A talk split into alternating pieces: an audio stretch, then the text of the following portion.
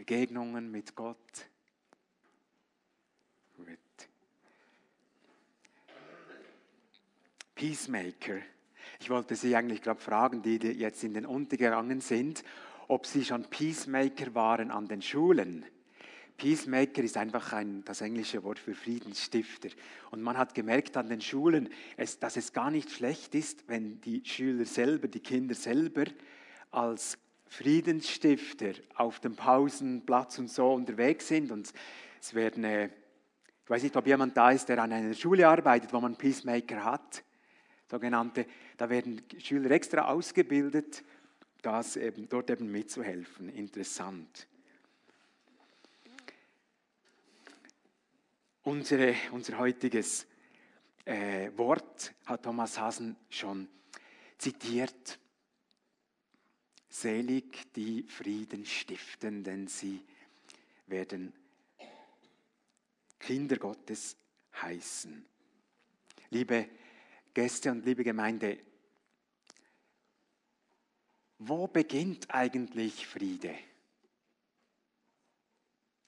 Ich könnte auch sagen, wo, wo beginnt Streit oder Krieg? In unseren Herzen, nicht wahr? Der Sohn von John Lennon, dieser Beatles-Legende, Julian Lennon, er hat mal gesagt, wahrscheinlich geklagt, einem Journalisten, Papa konnte laut vom Weltfrieden auf Erden singen, aber seinem Sohn konnte er dieses Gefühl nie vermitteln.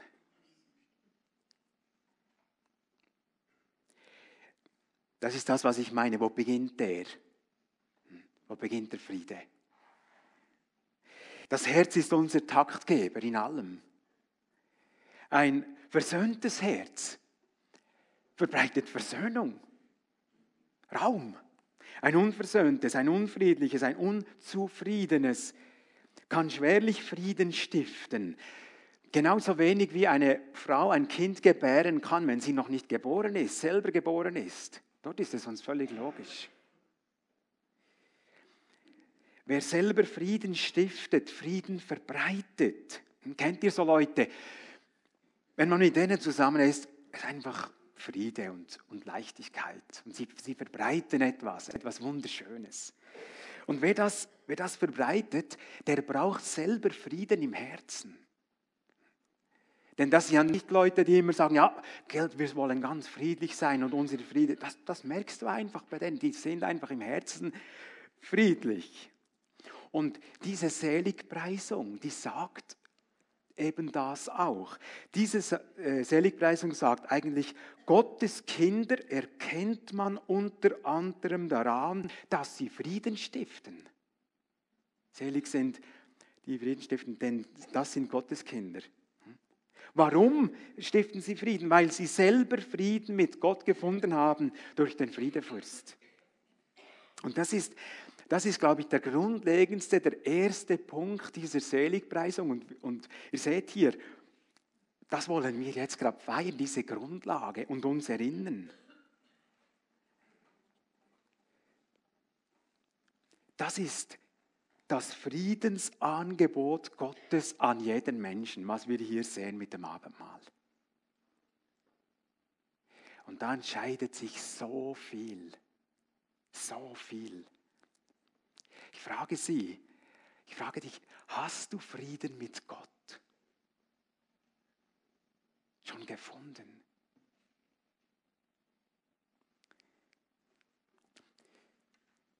Vielleicht sagst du, ja, ja, Gott gibt's und das ist okay.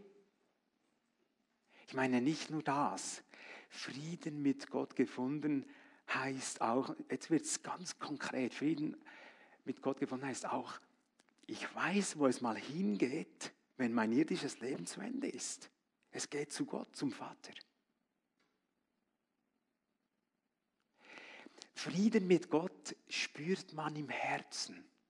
Die Bibel, das Wort Gottes spricht von Herzens, von Glaubensgewissheit, von einem, von einem Zeugnis im Herzen, das mir zeigt, ich bin ein Kind Gottes, ich bin im Frieden mit Gott.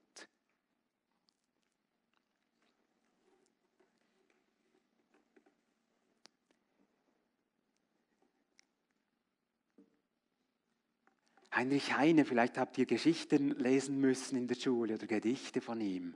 Ein deutscher Dichter jüdischer Herkunft. Und er hat mal gesagt, er ging auch so durch Wege, wenn man auf dem Sterbebett liegt, wird man sehr empfindsam und möchte Frieden machen mit Gott und der Welt. Gedichte, die nur halbwegs Anzüglichkeiten gegen Gott enthielten, habe ich mit ängstlichem Eifer verbrannt. Es ist besser, dass die Verse brennen als der Versmacher. Ich bin zu Gott zurückgekehrt wie ein verlorener Sohn, nachdem ich lange bei den Hegelianen, Hegel war ein Atheist, ein Philosoph, ich habe lange genug bei ihm Schweine gehütet, quasi.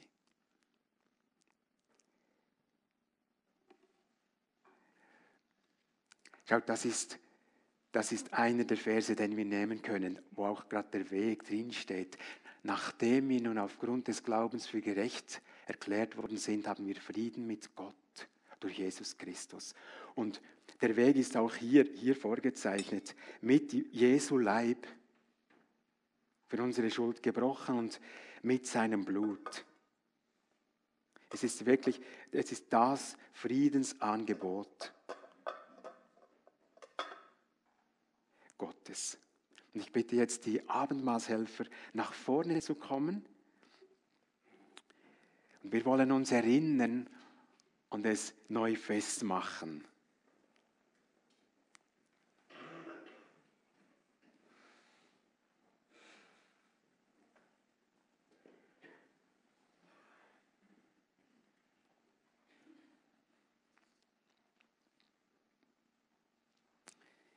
glaube, jemand will noch kommen.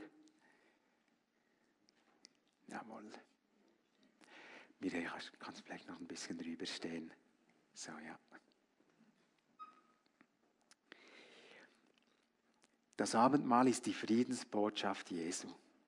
Und ich möchte uns sagen, Gottesdienstgemeinde, wer diesen, wer diesen Satz hier von Paulus im Herzen hat, und dieser, dieser Satz einen Bezug hat mit deinem Leben, dann nimm das Abendmahl.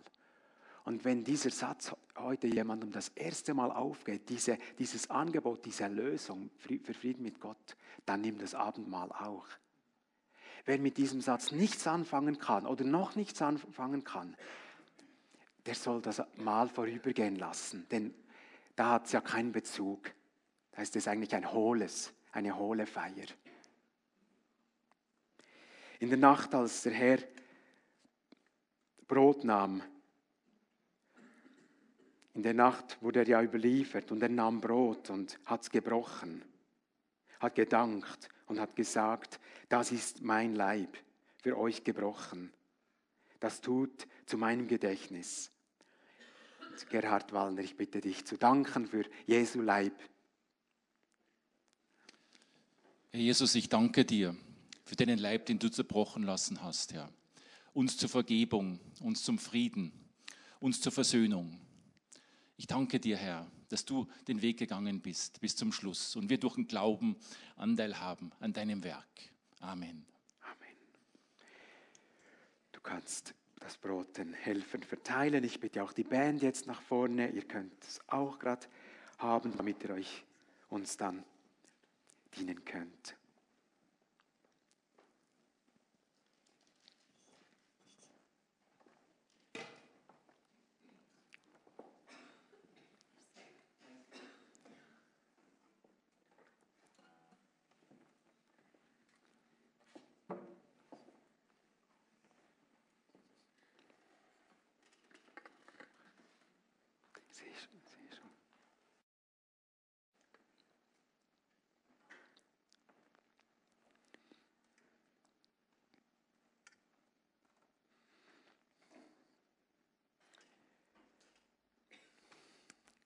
Wir wollen diese Zeit, diese Stille wirklich nutzen, darüber nachzudenken.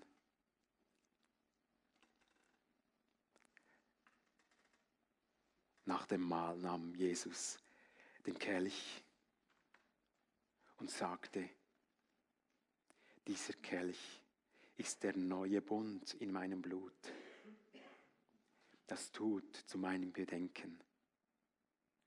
Denn so oft ihr vom Leib nehmt und vom Kelch trinkt, verkündigt ihr den Tod, die Lösung, den Tod Jesu, bis er wiederkommt. Roger, was mich bitte, dich zu danken für das Blut Jesu.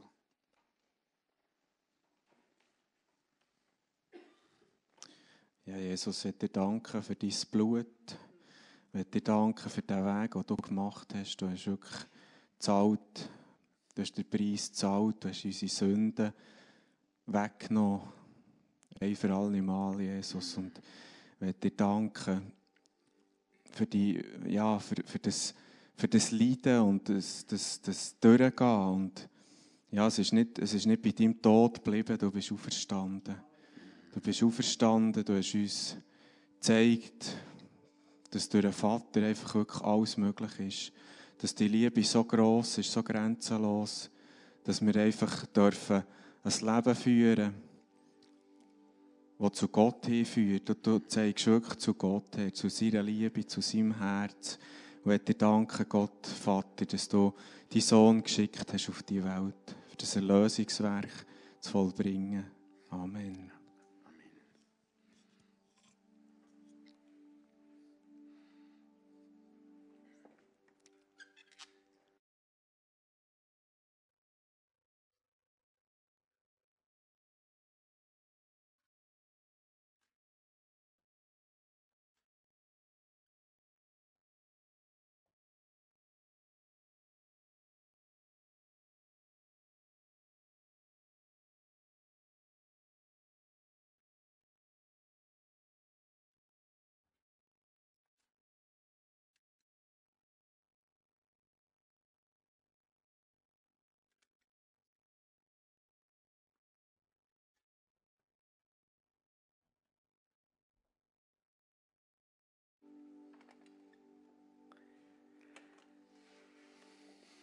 Ja, und jetzt wollen wir das mal für die ganze Gemeinde nehmen, verteilt es.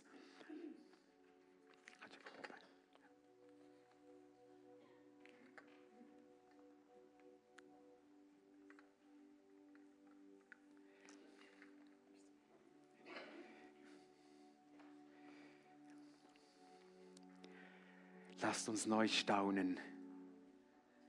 Es ist alles in Ordnung gebracht. Alles. Und ich möchte dir auch zusagen, du genügst vor dem Vater mit diesem Opfer, das er gebracht hat. Es ist alles genug. Es ist alles in Ordnung, wer das im Herzen hat.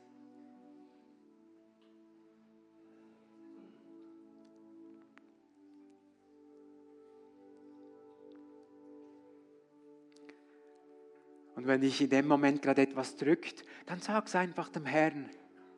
Es tut unserer Seele gut, alles, was wir wissen, ihm zu geben, reinzumachen, reinen Tisch zu machen. Abendmahl ist ein guter Moment. Klarheit zu schaffen im Herz, in der Seele. Und wir wollen uns freuen und feiern.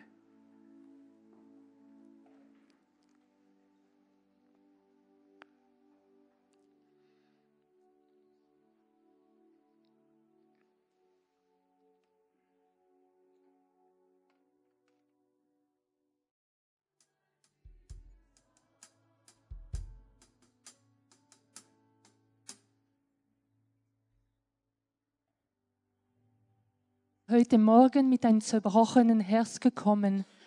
Und ich habe ein Bild gesehen, ein Herz, gebrochenen Herz, mit vielen Täuschungen und Schmerzen. Aber heute, Gott, klebt diesen Herz wieder zurück zusammen. Du bekommst eine Heilung. Friede kommt zurück in dein Leben.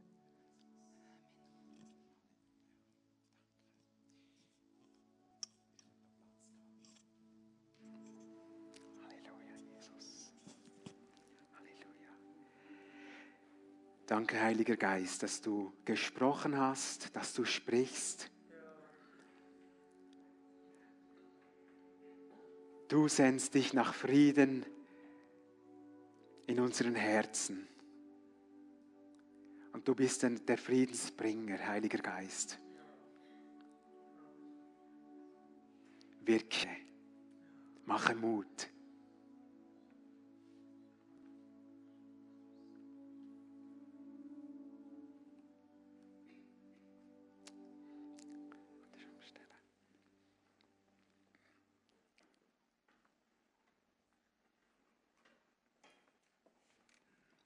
Man könnte tagelang danken und ehren und singen, nicht wahr, für dieses Opfer. Eigentlich wäre das angemessen. Aber wir machen es wenigstens immer wieder. Dem Herrn danken dafür.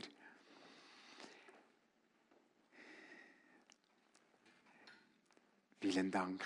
Das haben wir jetzt mal nicht abgehakt, aber auch ein bisschen erlebt. Kann man nie abhaken. Friede mit Echter Friede beginnt im Herzen.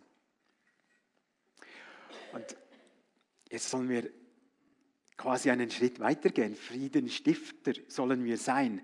Und ich denke, etwas ist, gehört dazu, friedfertig zu leben, damit Friede verbreitet wird. Und da möchte ich euch jetzt mit einigen Bibelstellen einfach ermutigen und erfüllen und sehen, oh, das, da sind wir gut ausgerüstet dafür. Wer Versöhnung mit dem Vater im Himmel erlebt hat, der erlebt eine Wiedergeburt durch den Heiligen Geist. Und da ist der Geist des Friedens in uns. Schaut die erste, die erste Bibelstelle.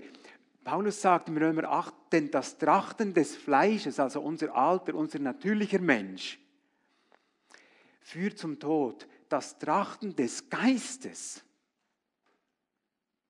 aber zu Leben und Frieden. Dann ist auch die Frucht des Geistes unter anderem Frieden. Die Frucht des Geistes ist Liebe, Freude, Friede und so weiter. Friede. Galater 5, 22. Da wächst, äh, da wächst die Frucht Friede in uns, wenn der Heilige Geist in uns sein darf. Dann beim nächsten Vers steht, wir sind berufen, Friedfertige zu sein, Frieden zu bringen. Ja, logisch, wir sind ja Hände und Füße, wir sind ja Glieder von Jesus und er ist der Friedefürst und wir sollen jetzt wie eine Gießkanne das zeigen, was das heißt, Frieden. Kolosser 3,15, der Friede des Christus regiere in euren Herzen, zu dem ihr berufen worden seid. Es ist Berufung jedes Menschen. Gott hofft, dass diese Berufung jeder Mensch erkennt, indem er Frieden bekommt mit Gott und dann ein Friedensstifter wird. Da könnte man träumen, wie die Welt aussehen kann oder könnte. Und das ganze Reich Gottes ist eben ein Friedensreich, auch logisch, wenn er der Friedefürst ist, der Herr Jesus. Paulus in Römer 14, das Reich Gottes ist nicht Essen und Trinken, das war in der Stelle gerade vor, vorheriges Thema, was darf man essen, darf man nicht alles essen. Er sagt, es geht nicht um das, sondern Reich Gottes ist Gerechtigkeit, Frieden und Freude im Heiligen Geist. Reich Gottes ist Friede im Heiligen Geist. Noch eine Bemerkung zu den Übersetzungen. Es, alte Luther zum Beispiel übersetzt, selig sind die Friedfertigen. Aber wörtlich heißt es wirklich die Friedenmacher. Ähm, Luther hat natürlich auch nicht Unrecht, wer wäre ich dem zu widersprechen, äh, weil Friedfertigkeit ist ja Voraussetzung, um Frieden zu stiften. Aber eigentlich ist genauer, selig sind die Friedensstifter. Dann heißt es auch, wir sollen den Frieden den Frieden suchen, okay, aber es heißt noch mehr. Nachjagen. Wir sollen den Frieden nachjagen. Das ist etwas anderes als ein bisschen schauen, wo ist Friede? Wo ist denn friedlicher? Wie kann ich da Frieden bringen? Nachjagen. Da wird pressiert, da, da ist Tempo drin, Dynamik. Römer 12, 18, wenn möglich, so viel an euch ist, lebt mit allen Menschen im Frieden. Hier ist einfach der Einschub ganz wichtig. Alles, was an so viel an, an mir liegt. Man kann manchmal nicht Frieden machen auf der, auf der Gegenseite und man hat alles gemacht. Oder muss man dann die Spannung stehen lassen? Das ist nicht, nicht immer angenehm. Aber was an uns liegt, sollen wir mit allen Menschen im Frieden leben. Und dann kommt ja das nochmals mit dem Nachjagen. Übrigens, Petrusbrief wiederholt das auch, Psalm 34. Und der Hebräerautor sagt es noch einmal, jagt dem Frieden nach. Ich meine, das ist wirklich auffällig, dass diese Sache so, so dynamisch, so deutlich in, in der Bibel steht. Und achtet darauf, dass nicht irgendeine Wurzel der Bitterkeit aufsprosse. Aha, es hat eben Auswirkungen, wenn Friede nicht da ist. Kommen dann noch dazu. Man wirft manchmal dem Gemeinderat von Thun vor, sie seien ganz unspektakulär, wie sie da regieren, viel zu friedlich, viel zu wenig medienwirksam. Da sollten die Fetzen mehr fliegen, konnte man lesen, vor allem da in der Wahlzeit. Ich denke, weil's bin ich froh, können die friedlich regieren. Dann sind die ganz sicher sachlicher, bringen bessere Lösungen. Und beten wir weiter für unsere Obrigkeit, dass das geschieht. Wir haben andere Gemeinden am Thunersee, wo es nicht so friedlich geht. Gell, Thomas?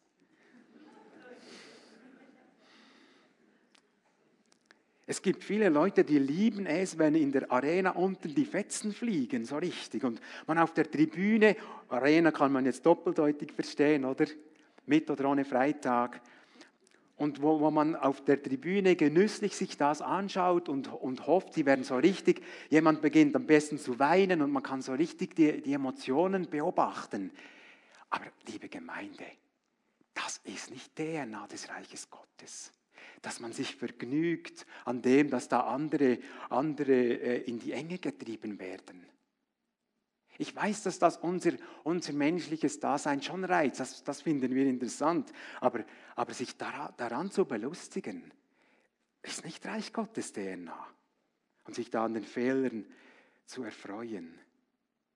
Und ich möchte in dem, dem Moment, weil es sehr angrenzt, ich möchte wieder einmal sagen, und Zynismus, es gibt viele lustige, zynische Sprüche, aber Zynismus ist, ist auch nicht Reich Gottes. Zynische Sprüche ist nicht Reich Gottes. Das sollen die Schlagfertigen sich gut merken. Oder den Schlagfertigen kommen schnell Sprüche. Aber prüfen wir uns da, ist es zynisch oder ist es wirklich Humor? Kommt niemand unter die Rede dabei? Schauen wir, das, das hat alles schon mit Friedensstiften zu tun. Jetzt noch einmal ein paar äh, konkrete Dinge, meine Worte und meine Kommunikation. Ich habe diesen Spruch gefunden, finde den, den fantastisch. Der Sprücheschreiber, der hat die Menschen gut beobachtet. Wer verächtlich mit den Augen zwinkert, schafft Leid. Wer offen tadelt, schafft nicht etwa Chaos oder Gestürm, sondern Frieden. Kennen wir so Szenen, wo geflunkert, gezwinkert wird und man, man, wenn man nicht zu dieser Gruppe gehört, ist man völlig unsicher, was, was geht da ab? Nicht angenehm. Und ich finde bei diesem Spruch auch gut, der sagt eben nicht etwa einfach schweigen um des Friedens willen, immer schweigen und ja, alles schlucken sondern wenn es nötig ist, ansprechen, aber eben offen tadeln. Offen sagen, du, das hat mich jetzt grausam aufgeregt. Muss ich dir mal, mal erklären, was da, was da abging. Dazu gehört auch das Bekannte, nicht über Leute reden, sondern direkt mit ihnen reden. Und wohl allen Teams, wohl allen Familien, wohl allen eben auch Gemeinderäten und, und Gemeinden, wo das gelebt wird, nicht übereinander tratschen, sondern wenn nötig direkt ansprechen. Da wollen wir einander immer wieder helfen, wirklich in dieser Kultur auch als, als Pimi zu leben. Und klemmen wir ab, wenn jemand kommt und sagt, du, ich habe es zwar noch niemandem gesagt, aber weißt du, das muss ich dir jetzt schon sagen. Dann frag mal, musst du mir das wirklich sagen? Ist das gut? Oder wenn zum Beispiel Konflikte da sind oder noch in Klärung sind. Ich finde, dann, wenn ein Konflikt Manchmal braucht das auch Zeit, manchmal braucht, braucht das Gespräche, ein paar Wochen. Und in dieser Zeit sollte man nicht mit dem hausieren. Das belastet höchstens andere. Es ist nicht eine Kultur, die Frieden verbreitet. Aber ich, ich erlebe da viel, wirklich viel Behutsamkeit hier in der Gemeinde, freue mich darüber. Beten wir, dass wir hier eine, eine Gemeinde sind, die einfach die Frieden lebt, wo, wo Raum ist, wo man spürt, ist man angenommen grundsätzlich. Das ist der nah von Jesus. Dann vergeben gehört sicher auch zum friedfertigen Leben. Neil Anderson, der Autor dieses Buches, der die Ketten sprengt, ist zu empfehlen, ein amerikanischer äh, Autor, der sagt, den meisten Raum im Leben von Christus gewinnt Satan durch Unversöhnlichkeit. Ach, verrückt. Er hat viel Seelsorgeerfahrung, dieser Mann. Den meisten Raum im Leben von Christus gewinnt Satan durch Unversöhnlichkeit. Im 2. Korinther 2,10 schreibt Paulus, dass wir unbedingt verzeihen sollen, damit wir nicht von Satan überlistet werden. Und ich finde, wir haben mindestens zwei riesige Motivationspunkte zu vergeben. Das eine ist das Kreuz. Oder kann auch heute Morgen auch sagen, das Abendmahl. Diese Erinnerung, was, was Verrücktes uns da abgenommen wurde. Einfach Einfach so, nein, nicht einfach so, durch einen hohen Preis. Ich habe so gedacht, wir bräuchten eigentlich, weil wir Gott gegenüber und wir einander halt immer wieder auch wehtun, manchmal unbewusst, wir bräuchten eigentlich ein Vergebungsgehen. Und dann habe ich gedacht, das haben wir. Wiedergeborene haben das. Wir haben es ja gelesen, ein Geist des Friedens. Wenn wir diesem Geist Gottes in uns immer wieder Raum geben und den nähren, dann haben wir eigentlich Kraft loszulassen, zu vergeben. Das ist der ganz große Vorteil, wenn jemand Friede mit Gott bewusst geschlossen hat. Also, wenn du das nächste Mal merkst, ich kann fast, das kann ich fast nicht vergeben, nicht loslassen, erinnere dich da daran, ans Kreuz. Erinnern uns wir äh, uns vielleicht auch an die Geschichte da in Matthäus 18 vom Schalksknecht, wo da dieser, diesem Mann werden umgerechnet eine Million Franken einfach erlassen. Das, was uns erlassen wurde. Und dann ist dieser selbe Mann nicht bereit, im Verhältnis umgerechnet, ein Fränkli dem anderen Kollegen zu erlassen. Und ich, ich, ich denke, niemand muss das erleiden, was Christus erlitten hat am Kreuz. Er hat den größten Preis bezahlt. Loslassen statt nachtragen ist der zweite Punkt, die zweite Motivation, nebst dem Kreuz. Nachtragen. Schaut, wenn wenn ich jemanden nicht loslasse, vergeben heißt ja jemanden aus Schuld entlassen, dann muss ich das ihm immer nachtragen. Ich gehe dann hinter dem her und wo der ist, dann trage ich immer schwer nach und da trage ich noch nach und da trage ich noch nach. Und ist doch ein blödes Bild, oder? Mühsam.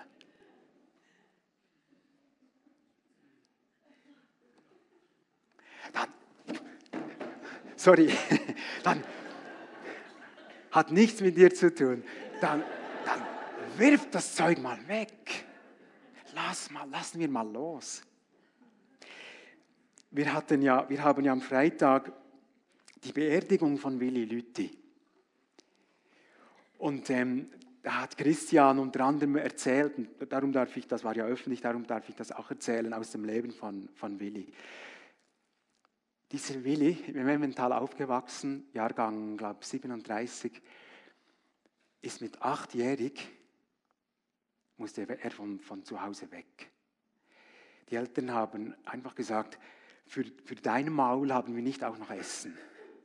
Du musst auf einen anderen Hof. Und er musste die Familie verlassen. Das wenn ich mir das so vorgestellt habe. Und dann haben die Brüder haben ihn dann gesehen, oder, wo, als er mit dem Tier aufs Feld ging, mit dem Stier aufs Feld arbeiten ging. der Bruder, oder? Und der gehört nicht mehr zu uns. Ich habe gedacht. Und jetzt alle, die Willi gekannt haben. Er hätte das ganze Leben lang eben das den Eltern nachtragen können, sagen, jawohl, ihr habt mir nicht Liebe gegeben, ihr habt mich geschickt, ihr habt mich geschickt. Und nun, jetzt habe ich das Recht, auch ein bisschen zu rebellieren und ich habe das Recht, meine, meine Wege zu machen und, und, und mir auch Dinge zu erlauben. Ihr seid schuld. Es hat er nicht gemacht. Also hat er offensichtlich nicht gemacht zu, seiner eigenen, zu seinem eigenen Besten. Ich, ich nehme an, so wie ich Willi noch kennengelernt habe, er hat, er hat das den Eltern nachgelassen. Und ich meine, die Umstände waren schwierig. Er hat sie losgelassen. Und ist ein, ein Glaubensvorbild gewesen, denke ich, auch für etliche von hier. Das macht Mut. Loslassen heißt nicht nachtragen. Es wird leichter, das Ganze. Oh, ich möchte uns ermutigen. Ich weiß auch, wovon ich rede. Das sind alle, alle kennen das. Alle bekommen da Schläge ab, ich weiß es. Und Dinge versteht man vielleicht das ganze Leben nie. Ein, ein halber Satz, vielleicht gibt es halbe Sätze, verstehst du einfach nicht und es tut immer wieder weh. Aber lass los und geh mit dem Schmerz zu, zum Herrn.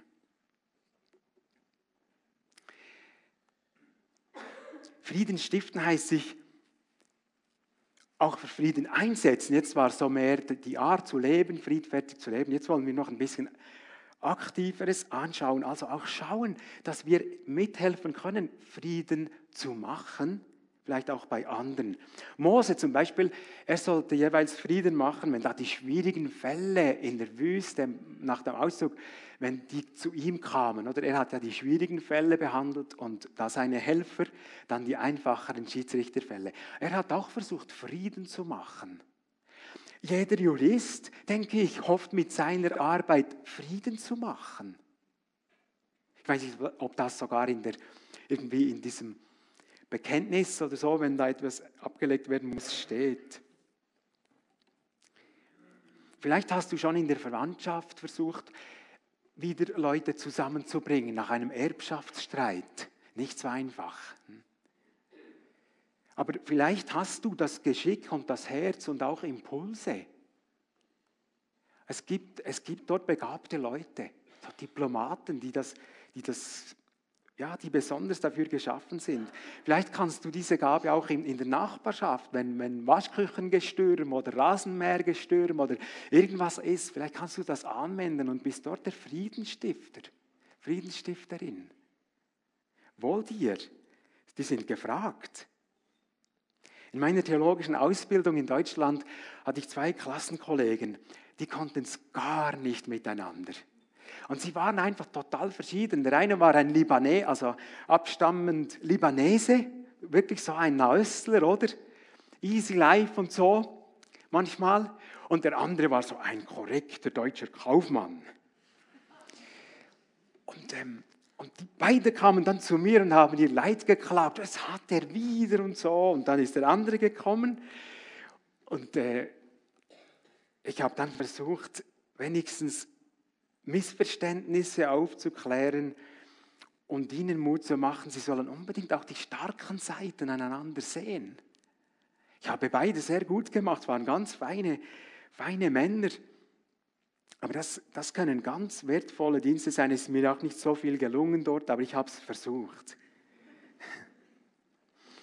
Ich denke, Friedensstifter sind auch Leute, die ganz praktisch, die eingreifen, wenn in nächster Nähe Gewalt läuft.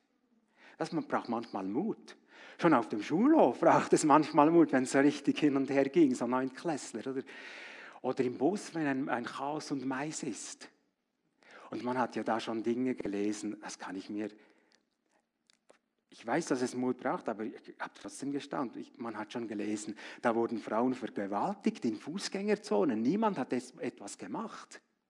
Also da, da werden die Friedensstifter schon gefragt, spätestens da, denke ich. Verrückt. Frieden stiften. Jetzt, ich habe gedacht, bei diesem Thema muss ich unbedingt noch etwas zu einem, zu einem Spezialthema sagen. Und zwar darf man bewaffnet Frieden stiften. Ich muss sagen, als die RS bei mir äh, quasi vor mir stand, ich habe mir das nie so tief überlegt, ob ich wirklich jemanden töten könnte. Vielleicht war ich noch zu unreif oder bin einfach gegangen und aber ich finde, man sollte sich diese Frage, ich weiß nicht, ob junge Leute jetzt gerade hier sind vor diesem Schritt, mindestens überlegen und, und sich ein Bild machen.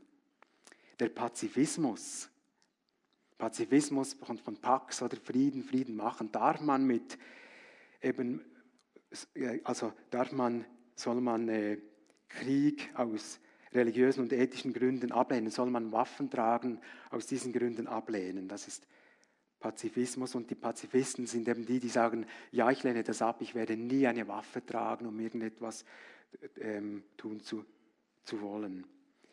Wenn du Peacemaker, Friedensstifter googelst, dann kommt das. Und dann sagt ja, ausgerechnet, soll das? Ist wahrscheinlich ein bisschen amerikanisch geprägt, noch ein bisschen die Pioniere, die Siedler, oder? Aber es, es hat natürlich schon seine Bewandtnis. Also die, die Revolver sagen die, mein, mein Friedensstift, mein Peacemaker. Und äh, ihr Hintergedanke ist natürlich der, wenn jeder bewaffnet ist und sich gegen die Übergriffe verteidigen kann, dann wird der Frieden bewahrt. Dann, bewahr, dann wagt es niemand. Gut, wir lesen manchmal leider, das nicht nur gute Früchte treibt. Aber Frage, wäre es nicht besser so? Wenn schon ein Colt. Also, Christ und Waffe. Geht das? Und ich kann mir vorstellen, dass viele von euch so diesen Fetzen wissen und diesen Fetzen wissen und sagen, ja, die, die sagen das und so und ja, ich bin dann doch gegangen oder ich bin dann nicht gegangen, aber nicht gerade aus diesen Gründen. Lass mich ein bisschen ausholen und hier ein paar Dinge sagen. Jesus hat das sechste Gebot, du sollst nicht töten, in der Bergpredigt ja so weit ausgedehnt, dass er gesagt hat, schon nur ein Schlemperlig ist eigentlich wie töten und eine Ohrfeige gekriegt, halt auch die zweite Wange hin. Und jetzt sind wir bei den Seligpreisungen, also auch gerade in, in, in derselben Rede von Jesus. Und die Frage ist einfach, ist somit laut Christus sämtliche Gewalt und Waffenanwendung in Notwehr und in Sachen Frieden bewahren? Man kann ja auch sagen, Kriege für gute Zwecke. Ist das wirklich verboten, wenn ein, ein Mensch sagt, ich nehme die Bibel wirklich ernst? So, das ist ja die Ausgangsfrage. Jetzt gibt es ja Christen, die sagen, ja, bitte sehr, Natürlich ist das erlaubt. Schauen wir ins Alte Testament, wie hat dort Gott Kriege zugelassen und so weiter. Aber Achtung, der Fakt dort, dass Gott im Alten Bund, wo ja, da war ja Theokratie, also ähm, die geistlichen Werte waren auch gerade die weltlichen.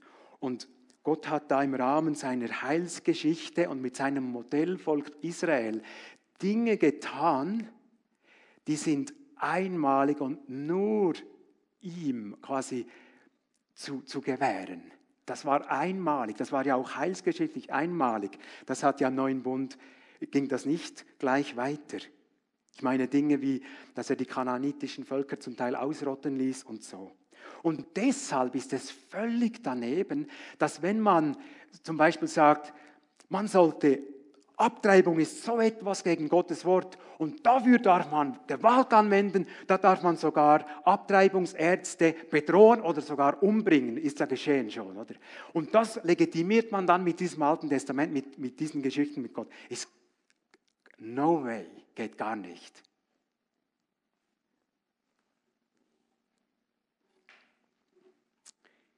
Kreuzzüge im Mittelalter, ähnliches Thema. Trauriges Thema. Man meinte, man tue Gottes Willen und, und hat fürchterlich gewütet. Jetzt aufgrund von Jesu Gedanken in der Bergpredigt um Feindesliebe und Paulus sagt ja auch Römer 12, vergeltet niemals Böses mit Bösem, übt nicht Selbstrache, stellt sich hier die Frage bei, bei diesen Reden, ist da der einzelne Christ angesprochen oder geht es auch um eine Gruppe oder um den Staat, um eine größere Gemeinschaft? Also geht es nur um den persönlichen Umgang mit den Mitmenschen oder um staatliche Obrigkeit? Und die Pazifisten eben, also zum Beispiel auch Kirchen wie die Täufer oder die Waldenser oder auch die Franziskaner, die ja sagen, nie Militärdienst, keine Waffe für mich, die interpretieren das so, die sagen, Jesus hat das nicht nur zu Einzelnen gesagt, dass sie entscheiden, sondern das gilt auch dem Staat. Man kann das nicht. Also ein Staat, der bewaffnet Dinge tut, das geht eigentlich nicht. Da kann ich mich nicht beteiligen.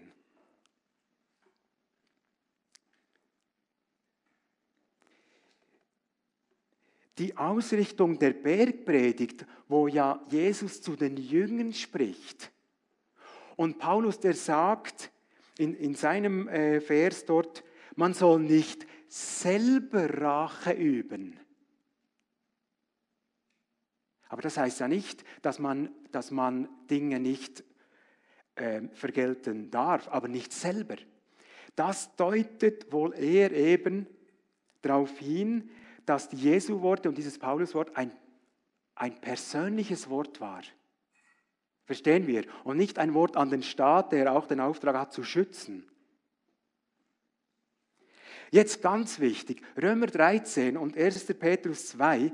Übrigens, ich habe das auf dem Predigtblatt ausgeschrieben, da könnt ihr es dann noch nachlesen, wer es interessiert. Dort, Römer 13, schreibt Paulus von, vom Schwert, das der Staat nicht umsonst trägt, sondern dazu unter Gottes Autorität die Ordnung aufrecht zu erhalten. Und dieses Schwert dort, das ist nicht bildlich gemeint, sondern dort bejaht eigentlich Paulus, dass es auch, dass es natürlich Situationen gibt, wo eben der, der Staat die Schutzfunktion mit dem Schwert ausübt. Und dann, was auch in diese Richtung geht, ihr, ihr merkt schon meine persönliche, das, was ich aus der Bibel herausnehme, ihr merkt meine Tendenz klar. Das Neue Testament spricht an vier Stellen von Militäroffizieren, Gespräche. Jesus hat sie oder Paulus und an keiner Stelle heißt es, diese Offiziere sollten sofort ihren Beruf verlassen. Einer von ihnen ist Cornelius, kommt gerade zum Glauben. Das ist kein Thema dort, seinen Beruf zu wechseln. Jetzt ein Gedanke, wer bis, bis jetzt vielleicht gedacht hat, aber für mich geht es trotzdem nicht. Ich würde nie eine Waffe in die Hand nehmen. Wer sich grundsätzlich wehrt, eine Waffe in die Hand zu nehmen, muss in seinem Gewissen auch folgende Frage beantworten, nämlich warum er von dem Schutz lebt, den Polizei und Soldaten für ihn aufbauen und warum er sich weigert, für den Angegriffenen einzustehen. Und Geld, man, man kann eigentlich diese Frage immer auch auf die Familie ein bisschen herunterbrechen. Wenn ich bedroht werde, dann muss ich nur für mich entscheiden. Und da, da fällt vielleicht wirklich die Antwort oder die Reaktion anders aus. Eben Bergpredigt. Als wenn meine Familie bedroht wird.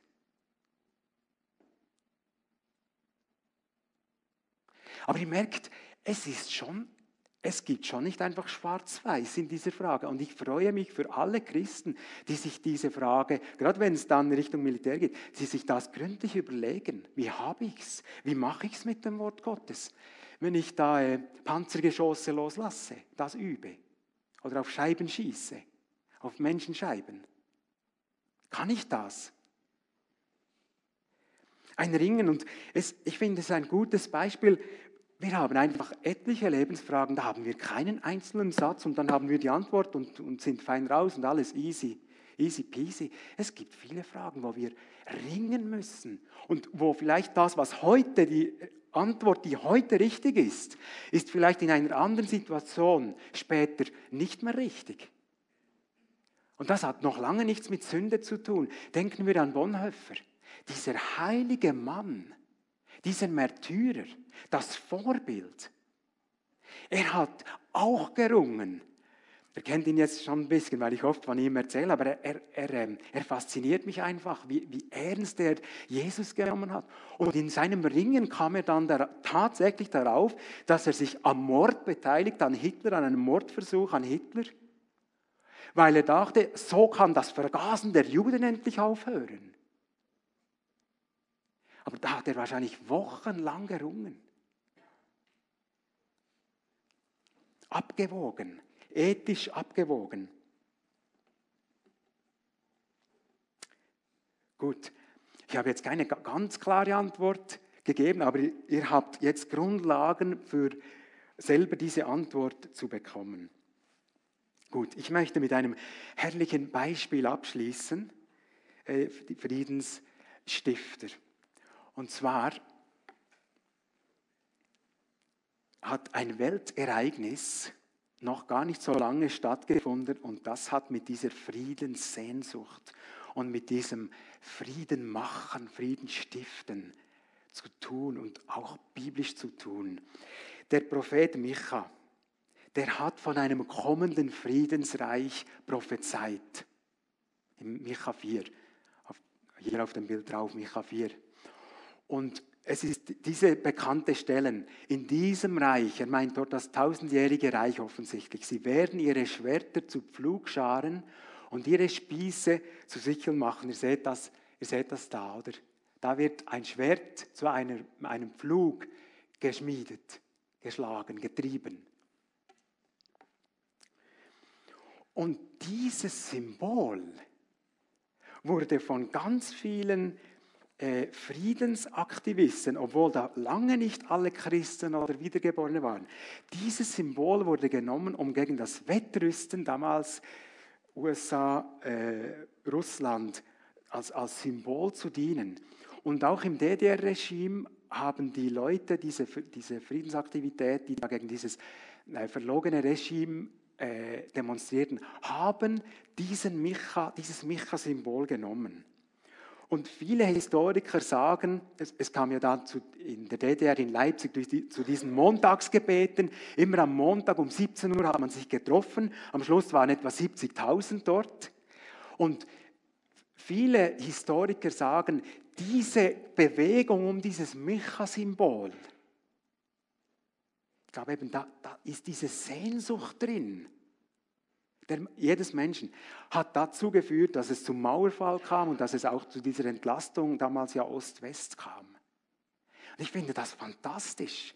Und es zeigt etwas von, von, von der Sehnsucht des Menschen nach einem Friedensreich. Und dass sie dieses Micha-Zitat genommen haben, ist, ist irgendwie ja, doppelt schön. Sie haben gemerkt, er spricht da von einem Reich, was ich mir wünsche. Jesus hat das Friedensreich gebracht, das Reich Gottes gebracht. Aber es ist noch nicht durchgebrochen völlig. Und wir sind Friedensstifter darin. Und wir ringen jetzt um die, rechten, die rechte Art, Frieden zu stiften. Darum können wir nicht immer schwarz-weiß sagen. Aber merkt ihr, wir sind da hineingestellt. Und es war mir heute Morgen wichtig, dass wir nicht nur über den inneren Frieden etwas hören, sondern wir sollen auch helfen, äußeren Frieden, egal welche Menschengruppe egal, egal ob Glaubensgeschwister oder nicht, dort mitzuhelfen, Frieden zu schaffen. Das gehört dazu zum Friedensstiften.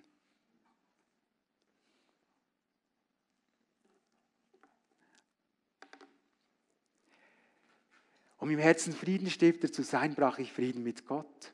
Friedfertig leben hat viel mit Worten und mit Vergeben zu tun. Seligpreisung und Bergpredigt geben nicht Antwort dafür, ob man den Frieden mit Waffen schützen darf.